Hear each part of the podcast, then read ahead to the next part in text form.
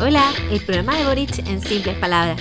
Hablemos de seguridad hacer que el sistema de denuncias sea menos complejo y lento, hacer seguimiento real de los casos a través de los barrios protegiendo a los denunciantes, entregar ayuda psicológica, social y jurídica a las víctimas y como prevención del delito a largo plazo tener un plan de educación cívica donde las diversidades, las culturas y los derechos humanos sean respetados. Búscanos en las redes sociales como Profes por Dignidad.